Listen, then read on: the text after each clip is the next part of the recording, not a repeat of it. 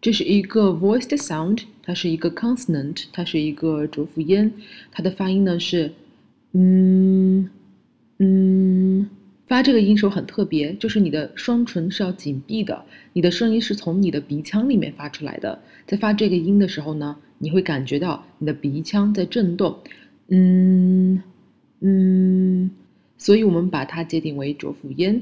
请大家自行跟读一下这个音标，然后我们一起来朗读下面含有这个音标的单词：make、man、many、market、may、me。mean, mit, money, more, most, move, much, must, most, number, small, woman, arm, column, come, from, him, home, name, same, some, Tim, them, Time，好，我们继续跟读含有“嗯”这个音标的句子，一共有五句。第一句，Ask him for time。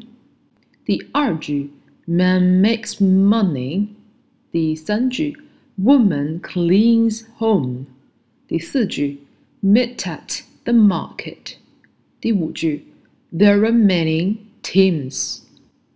下面是含有“嗯”的同音词，Made。made, mail, mail, meet, meet, morning, morning, emerge, emerge。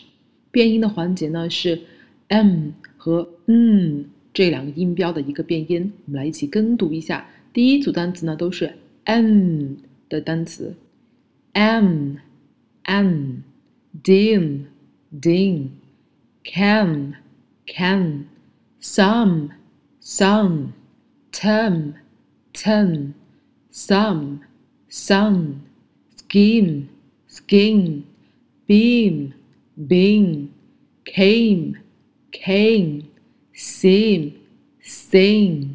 好，以上内容呢，请大家反复聆听、模仿、跟读。